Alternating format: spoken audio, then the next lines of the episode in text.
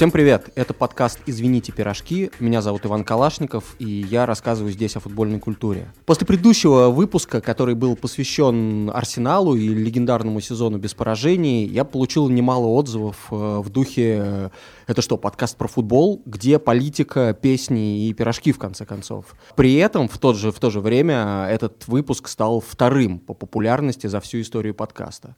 Поэтому я, наверное, должен сейчас сразу всех успокоить и сказать, что выпуски будут вообще абсолютно разные. Будут и выпуски более футбольные, будут и более общечеловеческие, что ли, поскольку футбол, как мне кажется, проникает абсолютно во все сферы жизни. В любом случае могу обещать, что сегодня вы ни разу не услышите выражение «инвертированный вингер», потому что сегодня мы будем говорить о том, как 10 лет назад, 18 ноября 2009 года, в городе Марибор сборная России проиграла сборной Словении и не попала на чемпионат мира. В общем, я бы сказал, что это поражение стало такой психологической травмой для сборной, для нации, для болельщиков, и, безусловно, это поражение помнят до сих пор. В принципе, переживать такие футбольные трагедии и бороться с посттравматическим синдромом приходится абсолютно всем футбольным нациям, поэтому говорить мы сегодня не будем не только о России, но и о других странах, других футбольных культурах. И делать это я буду в компании Виталия Суворова, автора sports.ru, короля соцсетей международных проектов sports.ru и фанаты сериала «Друзья». Виталик, привет.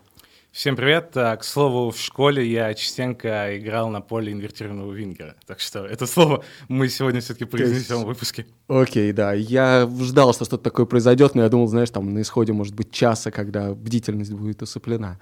Смотри, вообще все такие подкасты, посвященные каким-то датам, э, начинаются обычно с простого вопроса. Помнишь ли ты, что ты делал 18 ноября 2009 года? Я чудесно помню, что я делал после матча, потому что я примерно до 4 утра с другом сидел на телефоне и зачем-то ждал текста об этом матче в Спортэкспрессе. И когда он вышел, мне стало еще чуть-чуть хуже, а, но тем не менее это такой... Я не мог уснуть, совершенно не мог уснуть, мне нужно было убедиться, что это действительно произошло, мне нужно было какое-то документальное подтверждение. Поэтому я ждал текста, чтобы убедиться, что это видел не только я. Я помню, что когда-то очень-очень-очень давно мне приходилось заниматься вот такой вот работой и выкладывать новый газетный номер в ночи на сайт Спортэкспресса. И ко мне подошел кто-то из э, вот этих вот суровых журналистов спортэкспрессовских, там, с каким-то 40-летним стажем, и сказал, что типа, чувак, это очень серьезная работа, нельзя делать ее с таким счастливым лицом. То есть было ясно, что они привыкли вот к этим поражениям сборной России. Но в тот момент, когда случилось поражение в Мариборе, я, честно говоря, уже ну, вырос, стал циничным, и помню, что первое впечатление у меня было такое. Мне незадолго до этого сказали, что есть возможность на чемпионате мира 2010 года побыть э, специальным корреспондентом-волонтером для Guardian. Ты сразу понял, что этого не произойдет. Я в этот момент, вот как только свисток прозвучал, понял, что все, теперь, то есть чемпионат мира может и будет, но никому эксперт, который там из дома пишет на ужасном английском что-то про сборную России и постит это за бесплатно, вот даже такой человек уже никому не будет нужен. Поэтому я, конечно, дополнительно очень расстроился. Но ты можешь объяснить, почему для всех остальных людей в России, кроме нас с тобой, вот, почему это поражение было воспринято настолько драматично? Ну, очевидно, что ни к одной а, сборной России, по крайней мере, в 2000-х, не питали таких а, искренних чувств, как к той сборной России. И, в принципе, мне кажется, это была такая стадия, знаешь, а, до, наверное, 2006 года. Всех сборной, к сборной России относились как а, к анекдоту ходячему, который вот-вот случится, вот-вот его можно будет рассказать. Как бы никто, мне кажется, не убивался прямо, ну вот совсем из-за каких-то поражений, все, все понимали, что мы никогда ничего не выиграем, можно просто веселиться и смеяться над э, этой командой. Потом, когда появился Хидин, когда появился крутой Аршавин, все неожиданно полюбили эту сборную как никогда. И, собственно, вот этот матч Словении, он открыл третью стадию, когда сборную реально ненавидели когда появился «Человек и закон», когда пошли бесконечные сюжеты на телевидении, когда все просто сошли с ума и решили, что вот худшие люди в стране — это футболисты сборной России, которые виноваты вообще во всем, которые бухают целыми днями, ничего вообще не умеют, и просто относиться к ним как к людям невозможно. И вот, к сожалению, это была такая третья стадия, и из-за того, что она следовала после второй, когда все эту сборную обожали так, как не обожали никогда, это, конечно, было очень болезненно. Да, я еще добавлю здесь, что мне кажется, что в целом был, было ощущение какого-то подъема футбола в стране, даже не только на уровне сборной, потому что сборная, в общем, довольно Кубки редко играет. УЕФА, безумно Аршавин. За месяц до этого, по-моему, Рубин обыграл Барселону на Камп Ноу. То есть, ну, это же вообще такое трудно было себе даже представить, потому что окей, на больших турнирах сборных э, в 2008 произошло чудо, тут как бы все согласны. После этого сразу начался отборочный цикл, где была сборная Германии, и со сборной Германии, по-моему, сборная России играла вполне себе на равных. И это Слушай, было очень необычное О чем ощущение. вообще говорить, если Павел Погребняк то ли практически стал лучшим бомбардиром Кубка, э, Кубка УЕФА, то ли стал я не помню, с у Лука Тони в итоге больше голов было, или у Погремяка, или у них одинаковое количество голов. Ну, то есть выше уже, в принципе, некуда для российского футбола. Да, и мы еще переживали из-за того, что он сломался перед Евро, и там, кто же его сможет заменить. Выходит Роман Павлюченко и становится тоже там одним из лучших форвардов Европы, по крайней мере, в это лето. Потом все уехали в Англию, в другие чемпионаты. Соответственно, эта сборная резко стала востребована еще и за границей. По-моему, столько легионеров э, европейских сборных вообще не было давно. К тому же, вот я как человек просто и в силу возраста более травмированный, например, там 2002 годом и 99 годом, у меня было ощущение, что сборная России на, именно на чемпионатах мира, в принципе, никогда ничего не добивается. Вот я начал первый крупный турнир, я свой увидел в 90-м году, да. Сборная СССР не вышла из группы. 94 год. Сборная СССР не вышла из группы, и, в общем, развалила тоже половину футбольной инфраструктуры, письмо 14 и так далее. Потом 2002 а, не вышла из группы со слезами там Сычева и так далее, с погромом на Манежке, то есть это все прямо травма за травмой, травма за травмой. При том, что на чемпионатах Европы было временами получше, но все равно я знал, что сборная России не умеет выходить из группы на чемпионате мира. И вот если бы та сборная России пробилась бы в ЮАР в 2010 год, я верил, что это произойдет, и для меня тогда это было прям важно. Я хочу увидеть сборную России, которая играет в плей-офф чемпионат мира. Штука еще в том, что это была самая открытая сборная, которая у нас вообще когда-либо существовала. Я прекрасно помню историю, как я ездил на какую-то тренировку женской сборной России. Там был удивительно обаятельный Хидинг, который вообще приперся, а, его оторвали там в свободный день, когда он мог бы спокойно пить капучино где-нибудь в Амстердаме. Он приехал туда, со всеми супер вежливо общался как а, регулярно я видел там в интернете, как а, сборная России приехала в детский хоспис, сборная России знаю, бабушку через дорогу. Помню, как Аршайн приходил в прожектор Пэрис Хилтон, был там очень смешным. Ну, то есть эта сборная а, открылась людям максимально. И я прям, я помню, как я приезжал на открытые тренировки сборной, когда вообще на открытую тренировку сборной России приходило там полторы тысячи человек под дождем. Мы сидели на стадионе «Динамо» и смотрели, и были безумно счастливы, что вот эти люди стоят перед нами.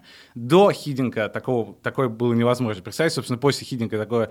Ну, после Хидинга появился Инстаграм, и футболисты начали там открываться. Но вот, вот этот короткий четырехлетний, трехлетний период, он совпал еще и с тем, что спортивная журналистика начала как-то приобретать какие-то человеческие черты в России, там и футбольный клуб Уткина, и какие журнал про журнал спорт. про спорт, да. Все это везде была, везде была сборная Россия, и все это было очень весело. Это прям был такой большой, добрый сериал с ужасающим концом. А я еще помню, как все, собственно, медиа, газеты, сайты футбольные, они все ждали, когда Хидин, который действительно раздавал очень много интервью, когда он попросит их заплатить по его счету за капучино. Вот, потому что он всех всегда просил платить э, по его счету и даже как бы попутно отпускал шуточки в духе «У вас достаточно крутое издание? Да у вас достаточно крутая газета? Можете ли вы за, позволить заплатить за мой кофе?» И, в общем, реально никто, естественно, не предъявлял ему за это, просто все ждали, пока этот момент наступит, потому что это значит, что все там, вы признаны, вы заплатили за капучино Хиденко. Какой момент стало понятно, что сборная России на грани провала? Часто говорят, что это был гол славянский выездной в концовке первого матча, когда Россия вывела 2-0 и, в принципе, доминировала, в общем, как-то на поле. И было понятно, что, в общем, мы сильнее Словении, Потом э, они забивают один гол, человек с фамилией Печник, который реально пробил тотал по всем шуткам в, в тот же вечер, естественно. И я думаю, что шутки эти были возможны именно потому, что все равно никто не верил, что даже с таким не самым крутым раскладом, при котором Словения могла бы 1-0 выиграть и дома, и дальше пройти, все равно никто не верил, что это случится. И реально такие, ну, как бы окей, бывает, ничего страшного. Ты боялся, что что-то может произойти в ответке? Я каким-то образом вообще был на том матче. Это был чуть ли не первый или второй вообще мой матч сборной России, на котором был вживую. Совершенно не помню никакого напряжения. Конечно, было слегка обидно, но, по-моему, даже после гола там люди волну запускали на стадионе. И, ну, я уж точно даже себе представить вообще не мог, потому что буквально же за месяц, что ли, до этого был матч в Германии, когда мы, ну, просто шикарно играли, очень обидно проиграли. И также я помню, как э, перед матчем я звонил Станиславу Черчесову. У меня тут такой идет абсолютный неймдропинг, но э, почему-то кто-то мне задание редакционное дал позвонить Черчесову и спросить его, почему мы просто уделаем немцев вообще по всем показателям. Я такой, ну да, звучит логично, мы же действительно уделаем их по всем показателям. Кто там? Рене Адлер, стареющий Балок. Да вы что, Быстров забил там кучу голов вообще, даже никакого соревнования тут нет. Но при этом второй матч в Словении, мне кажется, там на третьей-четвертой минуте просто стало ясно, что все, сегодня счастливыми с этого стадиона никто, никто из да, там тех, сборная России в свои ворота не уйдет. Не забила, да. Там Игнашей чуть не срезал. Да, ну, да, короче, да. весь первый тайм там творился какой-то полный ад. По-моему, не знаю, мне лично стало, потому что я, к сожалению, слишком много таких матчей сборной России видел, где вот ты включаешь секунду, слышишь какой-то дебильный шум барабанов, очень-очень тревожный голос комментатора, и в этот момент ты понимаешь, ну все, можно выключать, потому что ничем хорошим это уже не закончится. Да, это правда. И мне кажется, что при том, что для большинства э, людей, все которые смотрели, это стало шоком, да, по крайней мере, может, для кого-то может быть сразу, да, после первых вот этих тревожных э, признаков, для кого-то потом, когда вот дошло, да, когда осознание свалилось, что все, эта сборная с крутейшими игроками не едет на чемпионат мира, и более того, не едет, потому что проиграла Словении, да. Но интересно, что, мне кажется, ни тогда, ни за эти 10 лет никто не пытался понять, как Словения вообще относилась к тому, что к ним едет Россия? Считала ли она, что это супер крутая сборная, обыграть которую мега почетно и типа нужно вот прямо отдать все силы и сделать это? Или они, например, считали, что это просто средняя европейская сборная, и слава богу, что там не Франция, э, Бельгия или что-нибудь такого типа. И вот чтобы выяснить, э, я связался с славянским журналистом, и он обо всем рассказал after the first game, the amount of people trying to buy the tickets beforehand, it was После первого матча желающих попасть на ответную игру в Мариборе было так много, что сайт с билетами сломался сразу после начала продаж. Это славянский спортивный журналист Яша Лоренчич, автор подкаста Offside. Мне самому удалось достать билет только через своего отца, который был директором в школе, где учился Рене Крхин, один из игроков сборной. Ажиотаж был такой, что по мере приближения матча болельщикам начало казаться, что в первой игре счет был не 2-1, а 2-2 или даже 3-2 в нашу пользу. Настолько мы верили, что сможем пройти дальше. Газеты тоже подогревали интерес к матчу. Они писали, что в Словению прилетят мультимиллионеры, самые богатые русские олигархи. В Мариборе тогда был довольно небольшой аэропорт, в котором просто не хватало парковочных мест для частных русских самолетов, поэтому пришлось срочно расширять территорию аэропорта. Одни говорили, к нам едет Роман Абрамович, другие отвечали, да нет, он точно не приедет. Но он приехал, его реально можно было встретить на улице в день матча, как и других русских олигархов. И все они были в шоке от того, насколько это маленький город для такого важного матча. А больше всего повезло мариборским таксистам. После этого матча они улыбались еще как минимум два года, потому что богатые русские расплачивались за все купюрами в 100 и 200 евро. Удивительно, но в итоге это нарастающее напряжение привело к тому, что каждый, кто пришел на игру, чувствовал, сегодня наш день, Словения выйдет на чемпионат мира. Еще до начала матча на стадионе была просто невероятная атмосфера. Словения и Россия сыграли не в столице страны Любляне, а на небольшом стадионе в Мариборе. Чем он вообще примечателен?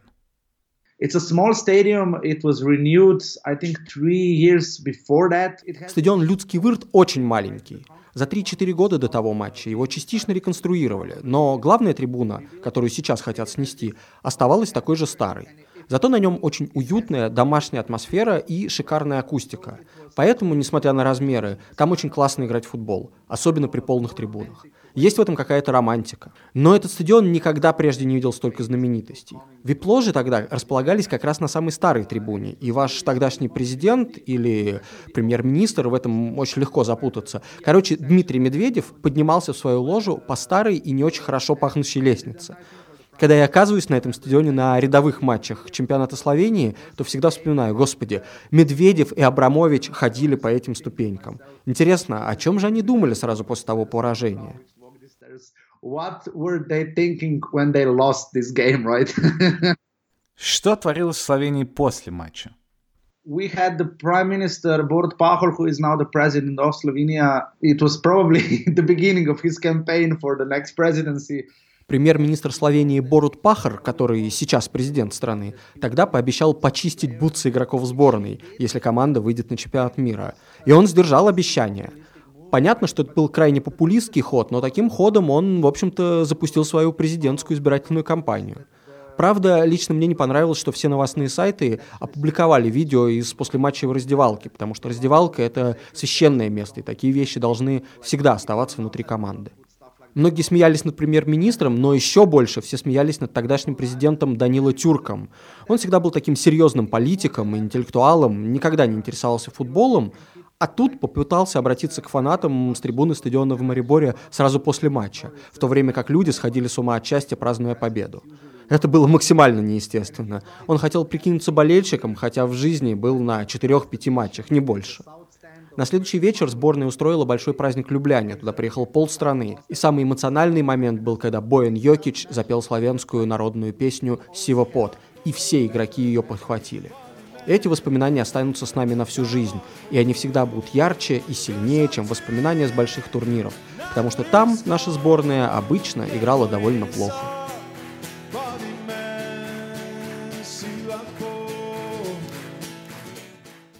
Понятно, что Словения отреагировала на эту победу сразу и очень, в общем, масштабно это сделала. Был парад в центре э, столицы Словении. Когда произносишь это, думаешь, там, страна вышла на улицу, а в стране 2 миллиона человек, и я думаю, даже, даже если там четверть людей вышла на улицу, в общем, такое, в принципе, количество людей не, не супер огромное, но понятно, что это был все равно важное событие для них. В России, как мне кажется, реакция на это поражение была какая-то максимально... У меня как-то руки опустились в том духе, я же подумал, нет, это поражение просто не заслуживает такой реакции, особенно этой адской э, передачи по Первому каналу, да, «Человек и закон», где какие-то с заблюренными лицами сотрудники отеля «Мариот» где, видимо, сборная останавливалась там за месяц, что ли, до этого, говорили какие-то вещи о том, что вот только они только курят кальяны и тусят с девочками, и типа это вообще не футболисты, а упыри.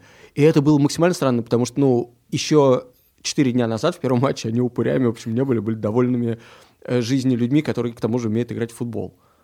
Я могу сказать, что я честно пытался все это остановить и предотвратить, и после матча даже был слух в интернете, что а, Вакинфеева кто-то бросил ножом, я, как а, добропорядочный фанат сборной России, отправился в ВКонтакте, потому что куда еще было идти в 2009 году, и запостил какую-то петицию, перепостил у кого-то, был абсолютно уверен, что а, это поможет, а, и мы действительно устроим как-то переигровку. Если бы я знал, правда, что тебе до этого предложили в Гардиан работать на чемпионате мира, я бы все сложил в уме, понял, что ты истинная причина, почему все вот так пошло, и писал бы петицию, чтобы ты никогда не работал на Гардиан.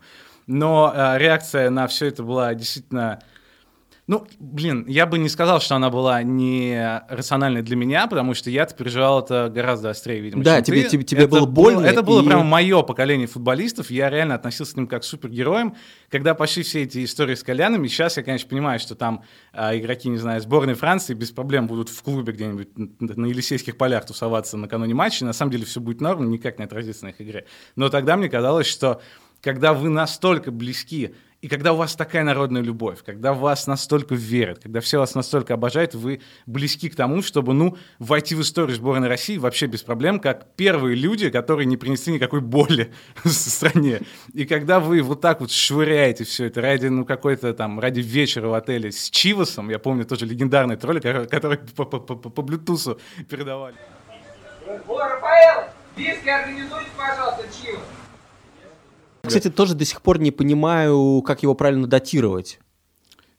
По-моему, это было типа за не... я, ну, я не проверял сейчас, да. не читал. В моей голове это отложилось, это было где-то за неделю, за пару дней. Вот мне тоже казалось, что, условно говоря, все прегрешения, которые связаны с сборной России, в этот момент их абсолютно слепили как бы в один комп, именно потому что там Год назад кто-то, я не знаю, кальянщику на чай не оставил, понимаешь? Сейчас, значит, тогда э, Аршавин просил э, Чивас организовать, да? И перед матчем вроде тоже кто-то ку- куда-то в какой-то клуб ходил и так далее. Вот. И все это просто вот все, что мы знаем о футболистах, свели в одну точку и соединили в реально в одну причину. И эта причина была такая плохая, что казалось, что этой сборной просто реально не будет. Хотя, конечно, я понимаю, почему первая реакция была такая отторжение, да, то есть петицию, э, судья, значит, принимал неправильное решение, два удаления, одно из которых действительно, как казалось, жестким слишком. И я помню, что в тот же день Анри э, сыграл рукой в матче Франции-Ирландия. Худший, худший день в истории футбола. Абсолютно. И там еще были какие-то разговоры о том, что, возможно, этот матч будет переигран. По крайней мере, это что-то где-то там на каком-то уровне обсуждалось. Какие-то люди взяли вот эту вот форму какой-то официальной претензии, которую под- подала сборная Ирландии, и заменила там все обстоятельствами матча сборной России и Словении, что типа там что-то кидали с трибун, значит, что судья заряженный, и вот даже вот эта вот легендарная э, фраза Владимира Бустрова «судья скандинав», которая там за 4 года до этого была произнесена, или за сколько-то, поскольку судья был действительно скандинав, и поскольку были свежие впечатления от Эвребе, да, который судил за несколько месяцев до этого Челси с Хидинком, опять же, засудил Челси с Хидинком Мне против кажется, Барселоны. тут намечается уже неплохая теория заговора. Ну, Это, к- это я говорю, это за э, сутки ВКонтакте появились все теории заговора возможные, потому что я вот как раз помню, что я залез в рабочий чат и увидел там, что мы с другим редактором sports.ru всерьез обсуждаем текст, который назывался бы «Судья скандинав», и про всех скандинавов, которые засуживали сборную России, начиная с 86 года, там, какого-то Фредриксона, который два офсайда не разглядел у Биланова или что-то в этом роде. То есть, наоборот, у бельгийцев, которые СССР обыгрывали. Ну, то есть, просто это отчасти это беспомощность, да, какая-то перед лицом свершившегося, отчасти это просто нежелание верить, отчасти это, конечно, большое разочарование. И это я могу понять. Но вот чего я точно не могу понять, что меня реально ранило но не, не сборная, а вот тот момент, когда я а, перестал хотеть быть болельщиком сборной, но не из-за сборной, а из-за других болельщиков. Когда Семен Слепаков спел песню про маленький, Маленький член член. сборной России. Помни, просто как, вот реально как вчера. Все россияне на позитиве ждали свершений и перемен. Но в этот вечер был неактивен сборная России, маленький член. Я просто подумал, что, ну, это как бы, это вообще за гранью, это хуже, чем поражение сборной. После этого я просто не выключил телевизор, никогда больше в жизни не смотрел Comedy Club, если меня не заставляют делать под пытками. И, в общем-то, насколько я понимаю, не самого плохого человека Семена Слепакова просто вычеркнул из, для себя из листа живых. Я точно помню, что чемпионат Европы 2012 я смотрел и даже как-то еще переживал немного, но на самом деле, конечно, а, я виню до сих пор ту сборную России с 2010 потому что она совершенно прикончила для меня чемпионат мира 2018, когда вся страна радовалась. Мне было приятно, но я не испытывал на самом деле никаких эмоций, потому что я абсолютно вот все оставил в той проклятой ночи в ожидании Спортэкспресса.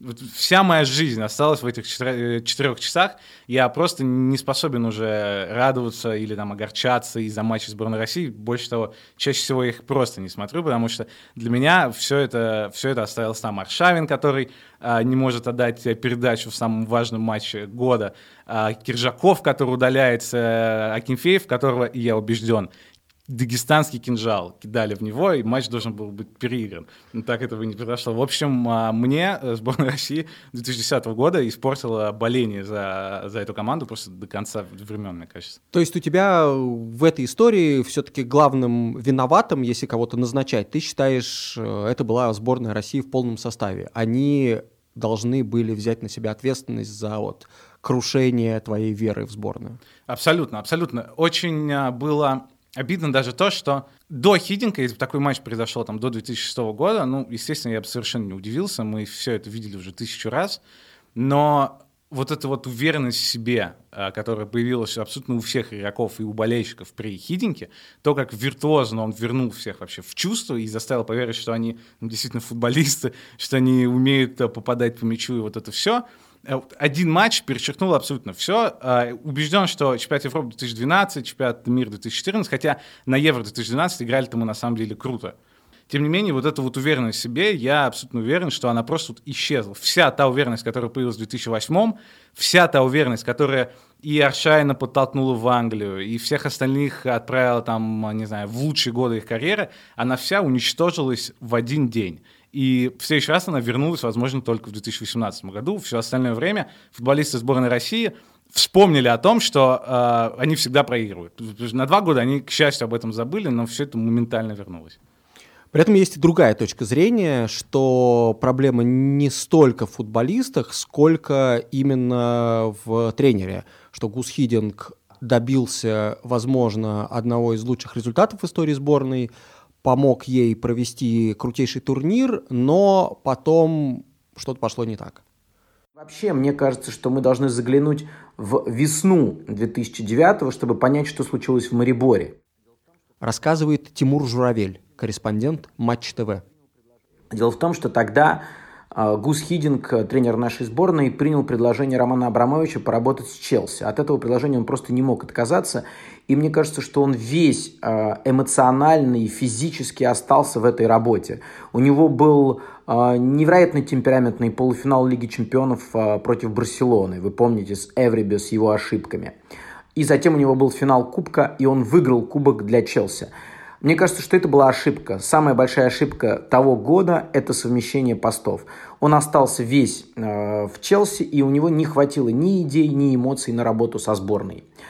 И то, что сначала было плюсами э, сборной, то есть такой либерализм, свобода, э, Гус свой дядька, отпустивший команду, раскрепостивший ее – а, то в итоге обернулось минусами, поскольку а, потом появились кальяны, а, потом возникли проблемы с дисциплиной, и Хидинг вовремя этого не заметил. Он не подкрутил гайки, когда это нужно было сделать. И команда, вот что-то в ней разладилось. Там, где нужна была собранность, она проявила какое-то безразличие, и матч в Мариборе стал некой вершиной вот, вот этого, этого тренда, если хотите все оказалось логично. Мы действительно провели в а, Мариборе плохой матч, э, какой-то пустой матч, э, безэмоциональный матч.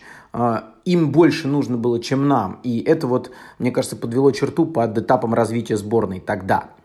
А что касается самого Марибора, то мне припоминается, поскольку я летал туда со сборной, прежде всего то, что мы как-то странно жили в каком-то, на отшибе в каком-то отеле, где было много болельщиков, которые доставали сборную, э, какой-то растерянный хидинг, э, опустошенный.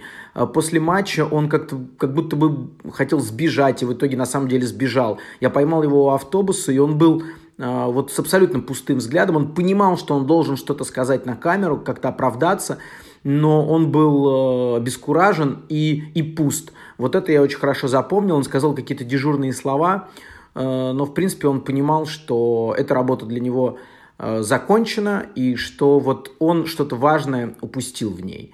Э, и мне кажется, что он упустил какую-то эмоцию, контроль над, над сборной, которые были у него в восьмом году.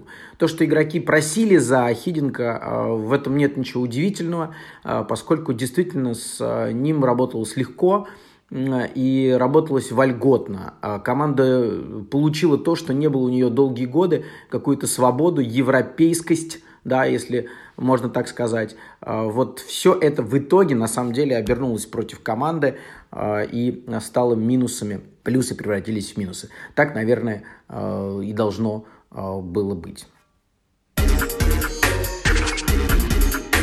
Слушай, очень не хочу упоминать такие имена, там, как Виталий Мутко в 2019 году. Мне кажется, кому вообще интересно, что там у Виталия Мутко. Но все же мне не дают покоя обвинения э, именно в провале во всем этого, именно Гуша Хидинга, потому что, блин, конечно, он расслабился, но ребята, он в первые годы в России реально пытался, он предлагал какие-то программы, какие-то пирамиды футбола, встречался, прости господи, с губернаторами Мордовии и с какими-то совершенно непонятными людьми, думает, что он вообще приехал в нормальное место, где э, раз ему платят гигантскую зарплату, то люди вообще будут слушать, э, что, что он хочет предложить. Но на все эти предложения моментально забили, в РФС думали только о том, сколько чашек капучино он сегодня выпьет и придется лишние там 150 рублей в каком-нибудь отеле заплатить или нет. В итоге, извините за выражение, все похерилось просто моментально, все его предложения. Разумеется, он расслабился. Ну, а что, что, что он должен был? Он должен был э, фрахтовать самолет в Саранск и ехать объяснять лично губернатору, там, какие газоны ему нужно постелить или по какой схеме э, должны в молодежке играть?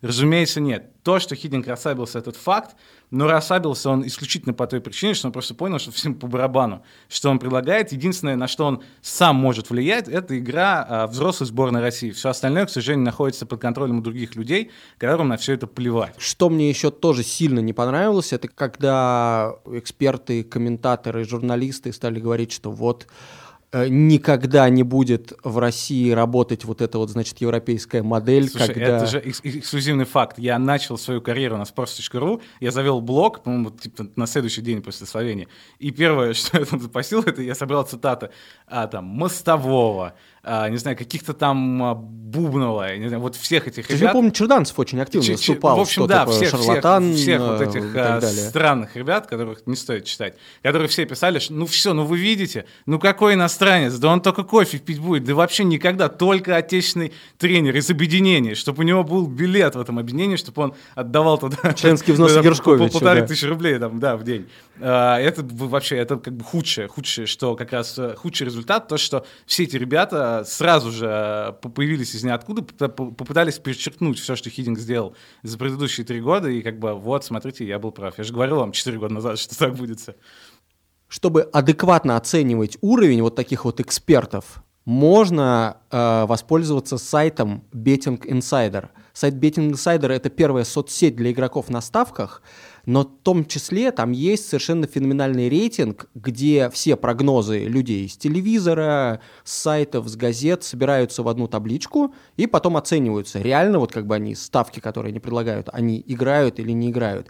И, в принципе, если открыть рейтинг вот этих вот экспертов, будет видно, что ни один из публичных людей, которые в России делают ставки на футбол и дают прогнозы, не находится в плюсе. Вообще ни один. На самом верху э, отличный человек Сергей Кривохарченко, у которого, по-моему, типа минус 0,5. То есть он, условно говоря, его ставки работают в ноль.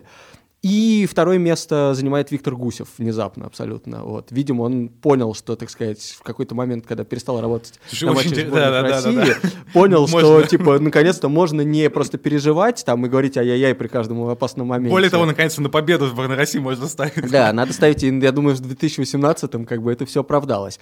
А в самом-самом низу находится Александр Бубнов и внезапно Нобель Растамян, у которого, видимо, все силы уходят на добывание трансферных инсайдов. Там, значит, там типа минус там 20-30% банка проиграно. Вот. И на такой штукой можно посмеяться, но в то же время на сайте Betting Insider можно найти рейтинг людей, которые просто ставят. И там, конечно, куда лучше, э, значит, э, return of investment. Они отбивают своими ставками эти деньги, которые они ставят, зарабатывают. Все это можно изучать э, делать свои выводы, и, в общем, если есть желание, по этому рейтингу каперов тоже можно делать ставки. В общем, то, что случилось с Россией, это, разумеется, история какая-то не уникальная. Понятно, что каждая сборная в каждом отборочном цикле может терпеть какие-то чувствительные поражения, проигрывать важные матчи, вылетать с турниров в какой-то особенно драматической манере. Но ясно, что некоторые матчи, некоторые поражения запоминаются сильнее других и преследуют вот прям нацию да, на каком-то вот этом коллективном, бессознательном уровне еще очень-очень-очень долго. И интересно, в общем, как, как страна, как люди, как болельщики, как сами игроки на это реагируют. Есть более какие-то тяжелые случаи, которые прям входят в историю очень-очень серьезно, и когда каждое поколение следующих игроков буквально вынуждены как-то высказываться об этом, думать об этом, готовиться к следующему матчу, рассчитывая на это. Вот, например, у сборной Голландии, в истории вообще страны Голландии, сборной был такой момент в 1974 году. Предыстория такая. В начале 70-х Аякс трижды выигрывает Кубок чемпионов, там играет Йохан Кроев, лучший футболист в мире. Он уходит в Барселону, тут же, значит, с Барселоны и э, заканчивает эпоху мадридского Реала, тоже выигрывает чемпионат. И вот сборная, которая состоит из игроков этого крутого Аякса, плюс Кроев с э, тренером Ринусом Михелсом, который тоже тренировал и Аякс, и Барселону, они едут на чемпионат мира 1974 года. И там круто, совершенно в отличной какой-то яркой манере доходит до финала, обыгрывают бразильцев, и в финале должны играть с Германией. А к Германии у Голландии особенное отношение, потому что голландцы тяжело очень переживают немецкую оккупацию, потому что там тоже были какие-то политические договоренности нарушены перед этим, и, в общем, они не ждали этого нападения. Ну, я думаю, что, в общем, поссориться с Германией во время Второй мировой войны дело довольно простое, да, как бы это несложно было. И, значит, перед финалом газета Бильд выходит со статьей, что э, футболисты, некоторые футболисты сборной Голландии проводили хорошо время с какими-то там немецкими девушками в бассейне. О, да. При этом у них не было доказательств, не было ни, естественно, ни, ни инстаграмов. Да, и это, эта статья была проиллюстрирована фотографией пустого бассейна. Вот это, мне кажется, просто вообще идеально. Если бы люди из «Человека закон» знали об этом, я думаю, они бы еще лицо хоть кому-нибудь сделали еще круче. То есть реально не было, не было доказательств, кроме этого. Но из-за публикации этой истории жена Кройфа, которая была в Голландии, позвонила ему в отель, и он ночь накануне финала висел на проводе и объяснялся с ней, типа там ничего не было, или это был не я. Штука в том, что это как-то, видимо, разбалансировало, не знаю, может быть, сборную. Может быть, лично Кройфа, хотя, опять-таки, играли они не так плохо в финальном матче. Может быть, говорили, что там важный момент был в том, что они слушали перед каждым матчем слушали какую-то там группу The Cats, лучшую группу Голландии, которая в- дружила с футболистами, и у них кто-то накануне финала украл эту кассету, и они готовились к финалу под песню Дэвида Боуи, которая называется Sorrow, печаль.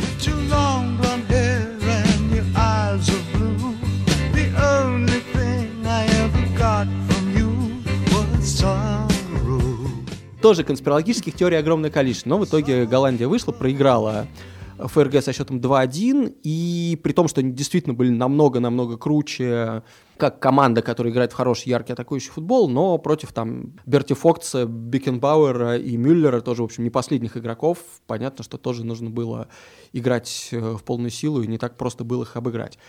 И после этого комментатор в конце матча сказал не что-то вроде там «Ай-яй-яй, дорогие друзья, опять наши футболисты не смогли». Нет, он не стал так говорить, он сказал по-другому. Он сказал, что они нас опять обманули, напрямую отсылаясь к Второй мировой, даже как бы через 30 лет после этого. И, в общем, с тех пор... А, и сразу после э, финала Кроев сказал, что через 4 года он не поедет в Аргентину, потому что в Аргентине там хунта, по всем, военный просто режим. по всем То есть фронтам. сразу, представляешь, вот если бы Аршавин после Марибора сразу сказал, что он уходит из футбола или из сборной.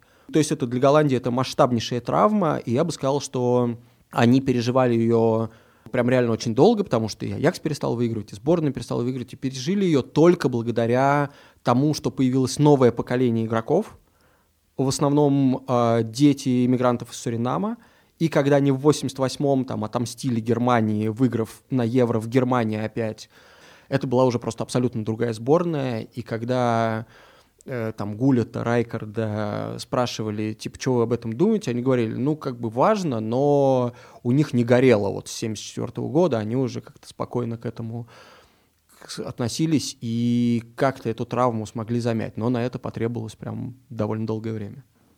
У голландцев а, 14 лет, получается, на это ушло. А, Есть пример другой европейской сборной, которая на самом деле быстрее справилась с каким-то оглушительным провалом, в том числе потому, что этот провал был настолько ужасным по всем показателям, что им пришлось просто искусственно включать какую-то кнопку и уничтожать все и быстро-быстро строить заново.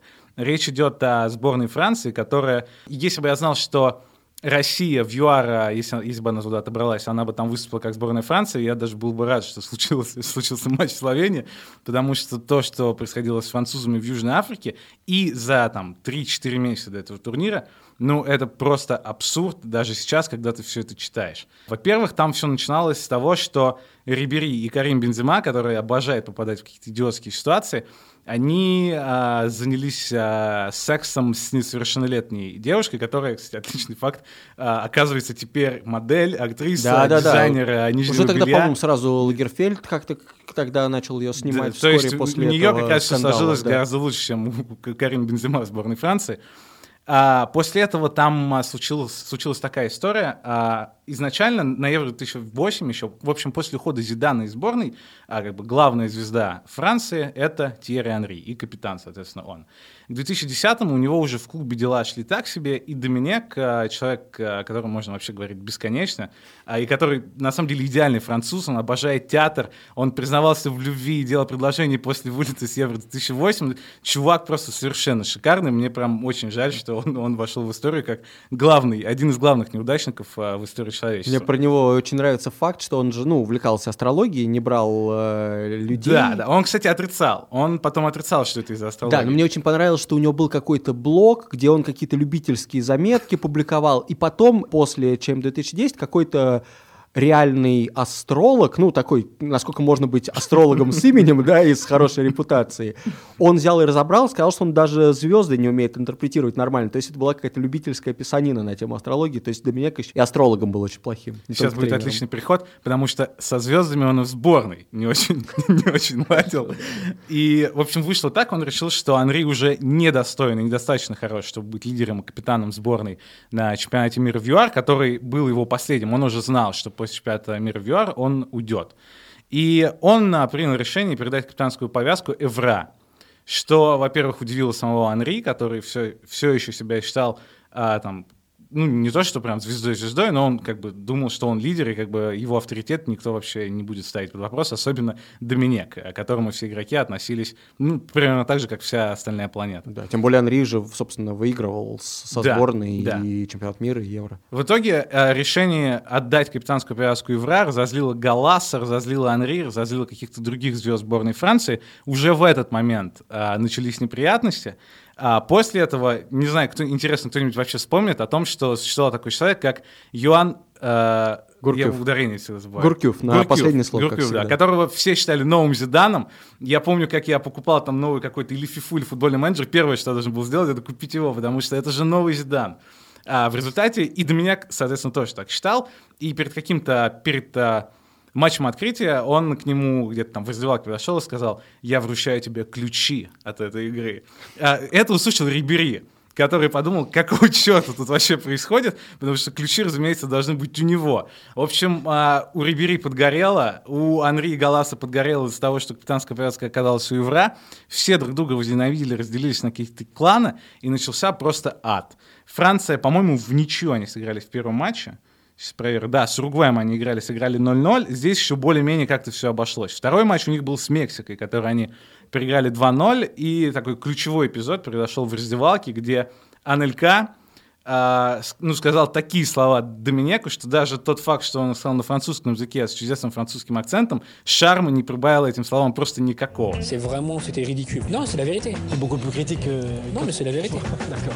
Естественно, на следующий день все это было там в Экипа, в Ле во всех французских медиа. Саркози там чуть ли не совет каких-то министров пошел созывать, что вообще тут происходит. А, и после этого Анелька, собственно, из сборной исключили, его прям впервые заменили. А, вышел, я сейчас, я сейчас не помню, какой игрок. Ну, в общем, не Анри это был, все еще. Анри весь матч просидел а, в шапке, и там пряча руки в куртку и пытаясь отмахнуться от камер. И в результате все это а, закончилось тем, что после этого поражения, когда оставался один матч, собственно, для Франции на чемпионате мира, игроки отказались тренироваться. Они сели в автобусе, и там была смешная ситуация, потому что они хотели там буквально 4, э, 4 минуты пробыть в этом автобусе и как бы показать, что вот мы отказываемся. Если Анелька не вернул в сборную, мы отказываемся работать э, с Доминеком.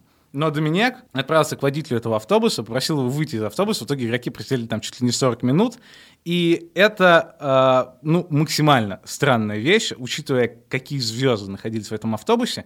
И на самом деле э, мне даже удивительно, что на, на карьеру Анри и на его наследие, на то, как мы его воспринимаем, этот эпизод не сильно отразился. Потому что э, я там представляю, что случилось бы, если бы так поступил Роналду или Месси, э, который понимает, что да, тренер сумасшедший. Да, игроки там дерутся друг с другом, но все-таки мы на чемпионате мира. На нас смотрит весь мир. Ты капитан. Хоть ты, как бы, Анри не был уже капитаном, но очевидно, что как бы авторитета, более высокого авторитета, чем у кого, чем у него, ни у кого в этой команде не было. И вот то, что он а, не сказал ни слова, то, что он не подошел там к этим парням и сказал, какого черта вы творите, то, что он просто молчал и ждал, Это на самом деле одна из главных причин, почему во Франции Анри любит совсем не так, как его любят в Лондоне. Собственно, во Франции вообще с Анри такая большая проблема. Они считают, что он англичанин, а, что он там забыл, что такое быть французом. Плюс рука с Ирландией, а, которую, а, оказывается, обиделись не только в Ирландии, но и во Франции. Решили, что это недостойно Да, француза. сказать, да. И Анри как бы сам от этого немного ошалел, потому что последнее, чего он ожидал, это критика со стороны Франции. В общем, все это закончилось максимально печально. Сборная Франции проиграла свой последний матч в ЮАР. А Доминик напился в каком-то баре, он еще дневник тогда вел, и я даже читал распечатки в какой-то, в какой- в какой-то газете этого дневника, где он писал, сколько я сегодня выпил, два бокала, скорее три литра.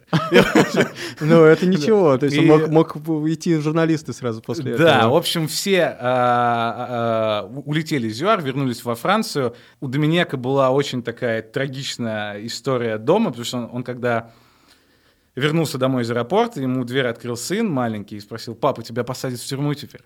И, ну, то есть, ну, блин, понятно, что человек оказался не на своем месте, но то, какую травлю там ему устроили после этого, о- очевидно, он был виноват, но как бы и Анри, и Евра, и все остальные игроки, разумеется, были виноваты не меньше. И интересно как раз, как они с этим справлялись, как они пришли к э, новой нормальной сборной, которая может друг с другом общаться и играть. Ну смотри, во-первых, там же сразу после чемпионата мира у них там через месяц товарищеский матч был, то ли с Норвегией, то ли с кем-то, с кем-то еще. И на этом матче, в этом матче не играло ни одного футболиста, который был на чемпионате мира. То есть они прям... все, это, этого не было. Это был просто страшный сон. А, при том, что на самом деле а, во Франции к своей сборной еще до чемпионата мира 2010 относились уже, ну, так себе. А, я там не был, к сожалению, в тот момент, но там был Арсен Венгер, который рассказывал, что вот в Лондоне я выхожу на улицу, вижу, как в пабе висит английский флаг, а, там приезжает а, какой-нибудь кэп, и там а, парень слушает а, по, по радио, не знаю, матч сборной Англии и трясет тоже английским флагом. И я приезжаю в Париж, и я вообще вот не видел за там три дня ни одного флага Франции, и всем вообще плевать на эту сборную. То есть буквально на следующий день после того, как они вернулись из ЮАР, все, все сделали вид, что ничего не было, появился новый тренер, Лоран Блан сначала, потом а, Дидье Дешам, это же как бы поколение 98, которые, если они не спасут, то как бы кто? То есть Кто получается, еще? что не- их стратегия была в полном Ну, игнорировании Да, последствий. То есть, типа, окей, это травма, мы притворимся, что ничего с нами не случилось, начинаем с чистого листа. В первом же матче, как ты сказал, никто не играет, и типа делаем вид, что это другая команда. Это, буква- это в буквальном смысле было, мы только что собрались, скинули трупешник в реку, и сейчас мы разойдемся и не встретимся больше никогда. Именно так они поступили. Да, если с точки зрения, наверное, какого-то осознанного подхода к э, жизни и к формированию сборной это звучит довольно проблематично, э, то в реальности это просто-напросто сработало, да, насколько я понимаю. И в конце концов сборная Франции к и к домашнему Евро, и к последнему выигранному чемпионату мира обновилась вполне себе так, что играла в двух финалах, и один из них выиграл. В общем, все, все в этом смысле нормально. Смотри, во всех наших рассказах, что есть общее, всегда хочется найти виноватого, да? То есть свалить на одного человека, наверное, легче, особенно если это звезда или тренер, или человек, который принимает решение или должен был в ответственный момент как-то себя по-другому повести, указать на такого человека и сказать, что он виноват во всем, наверное, проще. Не всегда это возможно, когда причины комплексные, но иногда, как в случае там с 99-м годом и Александром Филимоновым, это просто слишком очевидно. Ну, согласись же, никто же не виноват, кроме Филимонова, в том, что произошло. Да. И мне кажется, поэтому тоже этот случай интерпретировать легко. Он, эм, наверное, из, из, из моих знакомых на максимальное количество людей повлиял просто там из-за возраста, из-за того, что мы не привыкли, что сборная России может пролетать мимо больших турниров и так далее. То есть тогда еще было относительно в новинку в 99-м. Собственно, только чемпионат мира 98-го и пропустили. Это был первый турнир, и вот через год уже должны были вернуться, обыграли тех же французов, как бы должны были играть снова и этого не случилось. При этом надо сказать, что Филимонова, в принципе, это вообще никак не затронуло. То есть его таскали на тысячу телешоу, у него брали тысячу интервью, все, которые были про этот случай, И он ни разу вообще не прогнулся. То есть его спрашивали, ой, а мы тут раскопали, мы узнали, что вы разводились в этот момент. Что вам жена сказала в это утро? Прислала ли она вам запись из бани, где вы с подругой, понимаешь? И так далее. Но нет, он говорил, ну, как бы это жизнь, такое бывает. Никак не сказалось на моей подготовке. Или совсем недавно слушал подкаст как раз с Филимоновым, где вот нарратив ведущего на э, BBC, по-моему, этот подкаст был, и, значит, речь ведущего, она говорила, что там даже на разминке Фильмонов выглядит предельно сосредоточенным, и как будто взг- взгляд его слегка пустоват. Но на самом деле его взгляд пустым мог быть и в любом другом матче точно так же, потому что он футболист, который более-менее сосредоточен на своей работе. И эта ошибка, судя по всему, ну не была следствием ничего, ни проблем личной жизни, ни, ну просто ничего. После этого еще два сезона отлично отыграл в «Спартаке», стал чемпионом, попал там в какой-то список 33, естественно, в чемпионате России, и потом уже, да, его потихоньку карьера стала, и- стала идти вниз, но и то, например, он же стал чемпионом мира по пляжному футболу Да, потом, и вообще карьеру закончил в 42 или 43 года, и прекрасно играл, и он никогда не говорил, что его последующая карьера была каким-то, знаешь, ну, попыткой вернуться после этой ошибки. Просто вот показательный прошло, ну, не поймал мяч один раз, окей, да, да, страна в печали. Кстати, но- интересно, кто-нибудь включал ему запись? Э, Почему ни один YouTube-канал еще не устраивал Ну, сейчас, сейчас, может быть, ему уже не очень интересно, тем более, что он реально много раз это делал, но вот видно, что то ли он специально как-то это тоже вытесняет, то ли ему действительно довольно спокойно он к этому относится. Ну и правда, зачем брать ответственность на себя в такой ситуации и признавать свою вину снова и снова, потому что он знает, что, в общем, я думаю, что в ближайшие 20 лет у него будут брать интервью на эту тему, так или иначе. Но здесь, благодаря Филимонову, его какой-то психологической устойчивости, вот эта вот индивидуальная ответственность, которую пытались на него повесить, все-таки как-то мимо него прошла, но были куда более страшные, я бы даже сказал, истории. И самое, наверное, показательное из них случилось в 50-м году, очень-очень давно. Это был чемпионат мира в Бразилии. Это был первый чемпионат мира в Бразилии, первый чемпионат послевоенный. И Бразилия тогда не была такой супер крутой сборной, вернее, уже была, но это еще не было подтверждено вот в трофеях. И, естественно, у себя в стране Бразилия хотела выиграть, обыгрывала всех, дошла до не совсем финала, это был там какой-то решающий матч в группе, который был типа как финал. Это вот для всех, кто слушал предыдущий подкаст. Ох как бы, да, 20 век. иди- идите, прочитайте Википедии, как это было на самом деле. Э, смысл в том, что в решающем матче Бразилия играла с Уругваем, повела в счете, но потом пропустила два гола и проиграла, и типа это было абсолютной национальной трагедией, там специально для этого построенная Маркана, которая вмещала 200 тысяч человек, все они видели, как сборная проигрывает, и назначили прям ответственным за это поражение вратаря, которого звали Масир Барбоса. И вот после этого считал, что он для нас, из-за того, что он там сделал шаг не в тот угол перед ударом и пропустил решающий гол, он во всем виноват. И как бы в этот миф поверил даже сам Барбоса. В Бразилии хотели переделать вообще все после этого. Они поменяли форму, белую на вот эту вот желтую, которая потом стала знаменитой, в которой Бразилия все чемпионаты выигрывала. Телевидение предложило поменять формулу розыгрыша национального чемпионата, потому что боялся, что никто не будет ходить после такой, такого поражения. И они сказали, давайте не делать чемпионата, сразу типа плей-офф. Типа, чтобы было супер интересно. То есть они реально думали, что вот с футболом вся страна сейчас просто вот просто забьет на футбол навсегда. Странно, что до нового вида спорта они не дошли до Да, да, да, можно, можно было бы и так. И, в общем, человек дичайше страдал, потому что его меньше вызвали в сборную, на него там показывали люди пальцами, и там он говорил сам, что он расплакался, когда какой-то через 20 лет ему какой-то ребенок, или мать ребенка сказала, что смотри, это человек, Да, который да, да, заставил да, да. Бразилию плакать. Да сколько, сколько можно? Причем он сам, он еще в 63 году ему достались штанги этих ворот, и он позвал Ой. друзей на барбекю и сжег просто их вот штанги. И вот это э, поражение, которое там тоже всякие бразильские интеллектуалы называли нашей Хиросимой, и, что мне особенно нравится, Ватерлоо в тропиках, это просто класс. Это все, конечно, на, его жизнь повлияло очень плохо, и эм, э, удивительно, что другие бразильцы э, восприняли это как, э, ну вот, как пример, который э, может с ними случиться, и вот что этого нужно изо всех сил пытаться избежать. То есть бразильцы, особенно вратари, росли э, в следующих поколениях с осознанием того, что с ними может такое случиться. И это очень плохо, это прям худшее в жизни. У меня есть прекрасная личная история, как я когда-то приехал брать интервью у Жулия Сезара, вратаря, значит, сборной Бразилии. Это было в 2000 14 собственно, перед э, домашним чемпионатом мира, опять-таки, Бразилии.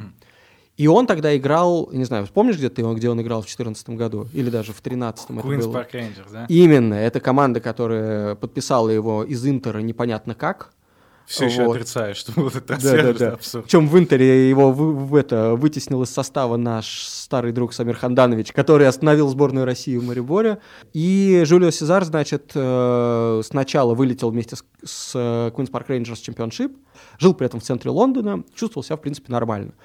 И вот я брал у него интервью, и он говорит, да все нормально, все хорошо, все нормально, я просто хочу сыграть на домашнем чемпионате. В общем, он был очень расслаблен. Он единственный раз за все интервью напрягся, когда ему сказал, слушай, а вот помнишь как бы история с э, мастером Барбосой в 50-м, говорю ему в 2013-м.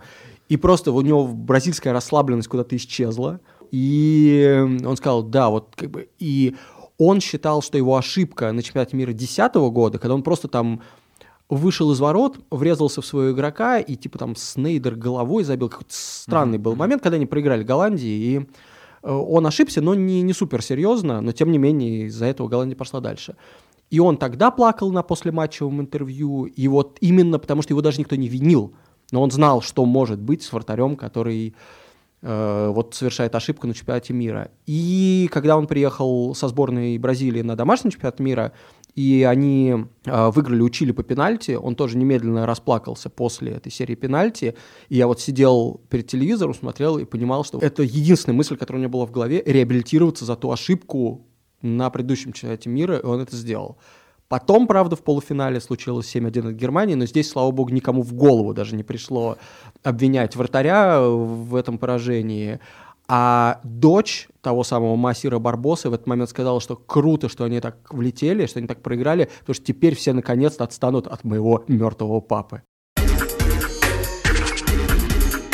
Расскажи, есть ли еще примеры, когда люди э, в одиночку принимали на себя вину за национальную трагедию и что они делали дальше? Ну, разумеется, за, там, за последние 20 лет самый известный, самый идиотский пример — это то, как вся Англия набросилась на Дэвида Бекхэма и превратила его, опять же, в худшего человека страны, при том, что все прекрасно понимаем, что тот факт, что он удалился в матче с Аргентиной на чемпионате мира 98 года, ну, никак особенно не повлиял на, расклад. Это не было удаление там на первой минуте, это не было что-то такое прям там автогол. Вот это бы хотя бы можно было бы как-то понять еще. Здесь же все упиралось в то, что Англия проиграла в серии пенальти, если бы Бекхэм был на поле, он бы был один из первых, кто бил бы, и тогда бы, и вот, вот это Учитывая, всё. что потом в карьере Бекхэма был момент, когда он не забил Да, пенальти, да. учитывая, что реально они... Он удалился, когда уже счет был 2-2, как, как и закончился матч. Это тоже я никогда не понимал этого аргумента, и непонятно, что тут можно предъявить ему. К сожалению, все это произошло в такой стране, как Англия, где журналисты и газетчики устраивают такой ад а, вообще по любому поводу, что отделаться от него сложно даже там такой большой звезде, как Бекхэм. Даже то, что он был такой большой звездой, ему было еще сложнее. На самом деле, а ты не помнишь, у sports.ru случайно сейчас нет какого-нибудь спонсорского а, там, с Адидасом контракта, какого-нибудь спецпроекта? Щас Вроде он- нет. Тогда я скажу, что Adidas во всем виноват. Adidas виноват в том, что Бекхэма чуть не прикончили и не превратили его в такого же печального человека, как а, тот самый бразильский вратарь из 20 века. Потому что на самом деле понятно, что Бэкс тогда уже становился звездой. Он был прямо на хайпе, как сказали бы мы в 2019 а, и Adidas а, перед а, чемпионатом мира, там, значит, развивались события так. Во-первых, а, Бэкс а, с Викторией очутились, а, что часто происходит, в доме Элтона Джона а, на Лазурном берегу. И папарацци поймали Бекхэма в каком-то совершенно диком наряде от а, Жана Поля Готье. Да, это называется саронг. Да. Это такой, типа, Юго-Восточной Азии. как бы полу да, такая. это такой, да, типа, вернее как, это выглядит как юбка, на самом деле это просто большой кусок ткани, которым ты обматываешь э, ноги и торс, да, и это одновременно помогает тебе проветриваться снизу и защитить себя от жары. Именно. Именно в этом он появился. Разумеется, поскольку это Бекхэм, и поскольку там и Виктория, и Элтон Джон, и все любимые британскими газетами лю- люди, все это везде разнеслось. Значит, первая волна такая предчемпионата мировская, Бекхэмовская прошла. А потом Бекхэм а, узнал, что он, по-моему, за день до матча с Аргентиной узнал, что Виктория беременна их а, сыном, собственно. Тоже как бы все это везде разлетелось, все это началось. Но главное, Adidas а, перед да, чемпионатом мира а, есть такое чудесное в Англии место, которое называется Белые скалы Дувра. Ты, кстати, был там когда в Англии? Да, конечно. В тот момент, в тот момент, когда ты там был, все было спокойно, а в 98-м Adidas а, решил а, а, как я не знаю даже, как правильно сказать, спроецировать таким гигантским Ну да. проектором лицо Бекхэма э, и э, слоганом «Англия ждет», «Англия ожидает». А я просто расскажу контекст. Дело в том, что белые скалы Дувра — это то, что видят люди, которые, ну, плывут Да, из Франции, да, да, да. с материка в Англию. Это первое, что они видят. Второе совершенно гениальное, мне кажется, а, ну просто я не представляю, как такое могло произойти, а, перед матчем с Аргентиной, потому что все помнят, что матч Англия-Аргентина — это еще и Диего Марадона, и рука бога, и вот это все.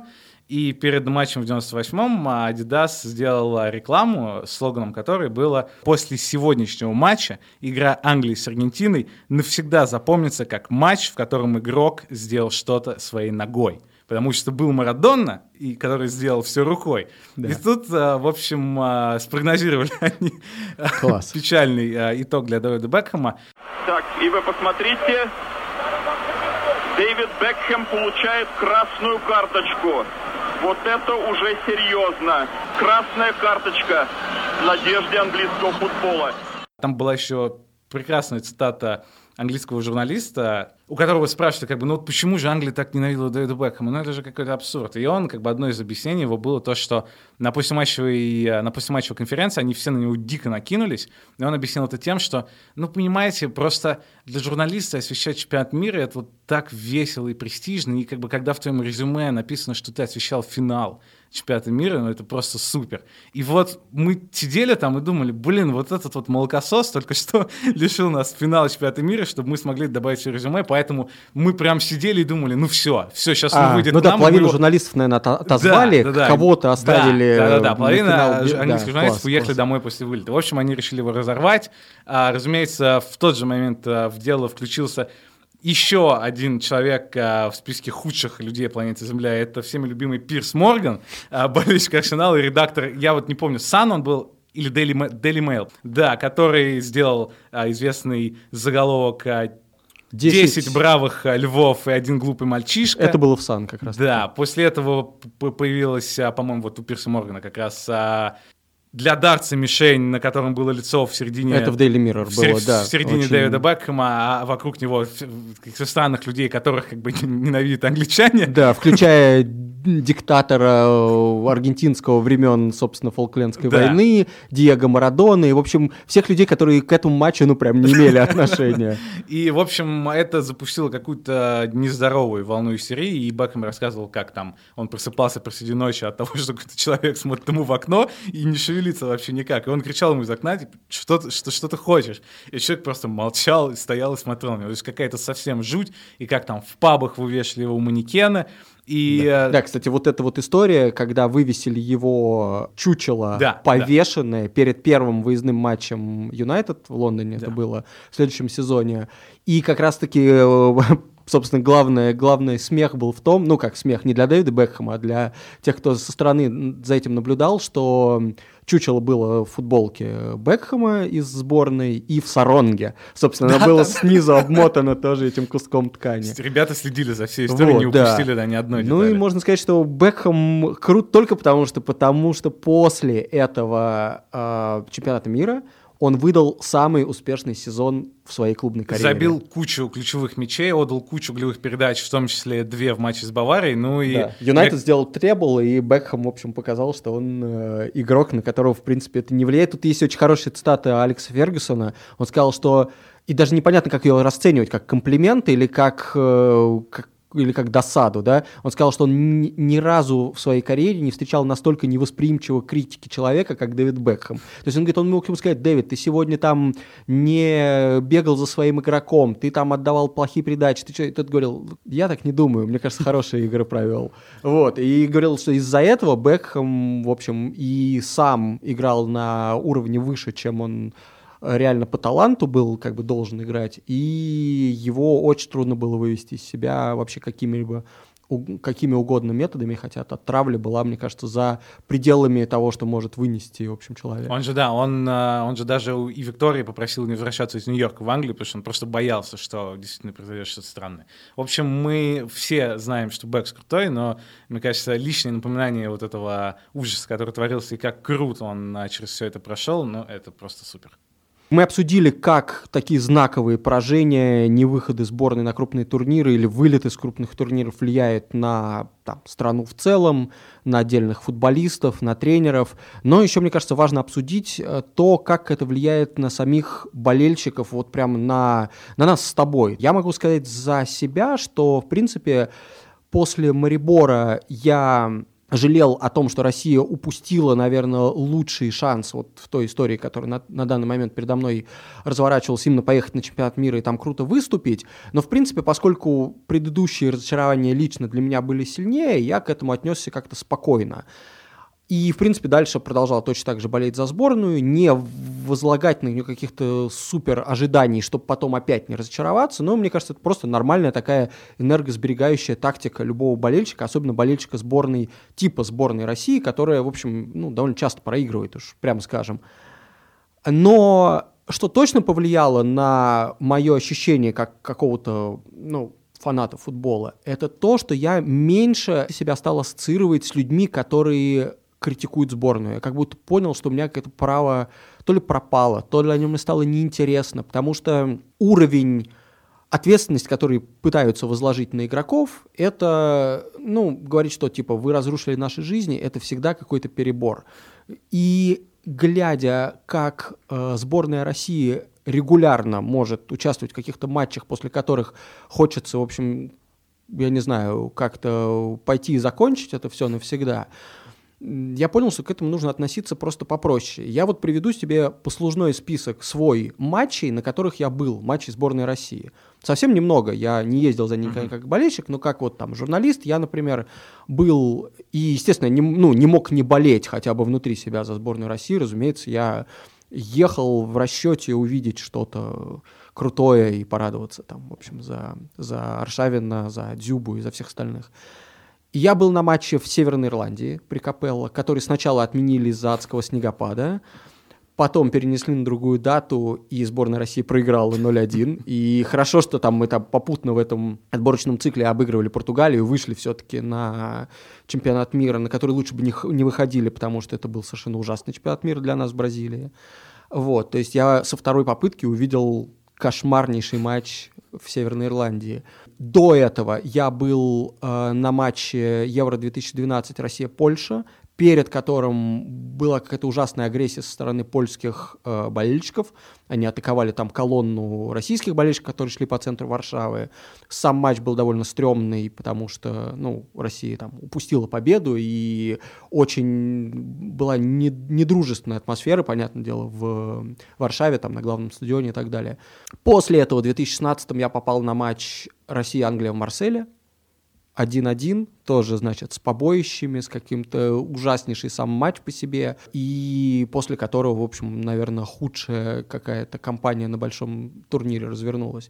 И вот каждый раз после этого, понимая, что это не приносит мне ничего, кроме разочарования, и не только из-за игры, а из-за всех сопутствующих обстоятельств, я просто понял, что лучшим, наверное, способом относиться к сборной с точки зрения болельщика, который, ну, хочет за нее болеть просто по факту рождения, принадлежности там к стране, к э, людям и так далее. В общем, я не пытался этому никогда не сопротивляться. Мне нравится болеть за сборную России. Но я себя исключаю из числа тех людей, которые от сборной России чего-то ждут. Если она меня радует, это прекрасно, я готов это принять всем сердцем. Но я отказываюсь ее в чем-то обвинять и отказываюсь связывать с ней какие-либо свои надежды. На самом деле это странная история, потому что мы так э, говорим о сборной России. Возникает впечатление, что это какой-то одушевленный, статичный предмет, э, который вот всегда одинаковый. И ведь на самом деле все игроки сто раз поменялись, в клубах происходит то же самое, там любое, любое какое-то великое поражение, ты знаешь, что через два сезона там 90% этих игроков не будет, тренер будет другой, все будет другое, но а, почему-то вот с клубами у меня работает это, вот я видел падение Джерарда, я видел там матч с Кристал Пэласом, мне дико больно до сих пор, но все равно проходит год, там, трансферное окно, и как-то все, все по новой, окей, мы начинаем снова.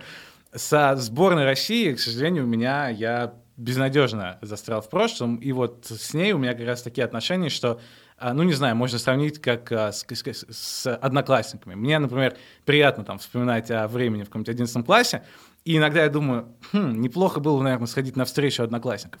Но потом я понимаю, что, скорее всего, когда я приду, я вспомню обо всем плохом, что там было, узнаю, что они превратились совсем не в тех людей, которые мне когда-то были приятны. И в результате лучше это хранить как-то как воспоминание. Вот для меня сборная России осталась а, в мире соток, а, первый PlayStation, а, банок Coca-Cola с Дэвидом Бекхэмом, и вот во всем этом чудесном, замутненном а, воспоминании, в котором мне иногда приятно возвращаться, вспоминать, как классно там все было, но сейчас у меня это вызывает, ну, очень мало эмоций. Конечно, когда сборная России выигрывает, конечно, чемпионат мира, ну, знаешь, для меня это как Евровидение мне плевать совершенно на Евровидение, когда Россия там кому-нибудь проигрывает, как Норвегии, а, совершенно меня это никак не заботит. Когда, если вдруг Россия выиграет, ну, прикольно, классно. Ну, то есть у нас похожее отношение получается. Когда ты будешь смотреть Евро-2020, не сомневаюсь, что ты будешь радоваться успехам сборной России, которые вполне, в принципе, возможны, потому что сборная сейчас крутая, но ты вряд ли сильно-сильно расстроишься, если она выдаст что-то в духе Франции 2010 или вот э, сольет решающий матч так же, как слила в Мариборе. Мне нравится думать, что я в какой-то момент просто стал ирландцем из текста Игоря Порошина, эпохального, по-моему, после Евро 2012, который просто пьет э, пиво, поет песни и радуется тому, что он просто приехал на какой-то крупный турнир или смотрит его своими глазами по телевизору. Поэтому, да, поражение, ну, странно было бы ожидать от сборной России, что она подарит вам знаю, лучший, лучший день в вашей жизни. Поэтому, если вдруг когда-нибудь такое случится, ну, классно, но переживать и как-то а, критиковать и убиваться и смотреть человека человек и закон, и смотреть, сколько денег они потратили на кальян, а, слушать, что по этому поводу думает Михаил Гершкович, искать на поле дагестанский кинжал, репостить петиции ВКонтакте, считать, сколько чашек капучино выпил тренер. Вот всего этого я уже точно делать больше не буду. То есть, если брать психоаналитический аспект нашего подкаста, то я его могу закончить фразой, что сборная России существует, но она не может нам навредить. Это был подкаст «Извините, пирожки». Ставьте нам оценки в э, приложении, в любом, котором вы слушаете подкасты. Подкаст доступен в iTunes, Apple Podcast, Google Podcast, Spotify, CastBox. Его можно смотреть на YouTube, точно так же, э, как можно смотреть все остальные подкасты sports.ru, а их очень-очень много. В частности, очень рекомендую баскетбольный подкаст, который сейчас просто разрывает чарты iTunes. Там э, Артем Панченко, Игорь Знаменский и Олег ЛСП обсуждает баскетбол. И вот, например, в последнем выпуске они говорят о том, как игрок НБА Дион Уэйтерс э, схватил паническую атаку после того, как переел мармеладных медведей. Ну, как вы понимаете, как человек, который любит все около спортивное, я не могу не порекомендовать этот подкаст, он действительно очень крутой. Ставьте нам, пожалуйста, оценки. Это помогает людям заметить наш подкаст, слушать его, и, в общем, таким образом о нем узнает больше народу. А еще не забывайте, что у подкаста есть Patreon. Это сайт, на котором можно оформить ежемесячные э, донейшены. Даже доллар в месяц поможет делать этот подкаст лучше. Это был подкаст «Извините, пирожки». Виталий Суворов. Скажи пока. Это был подкаст «Извините, пирожки». Виталий Суворов. Пока.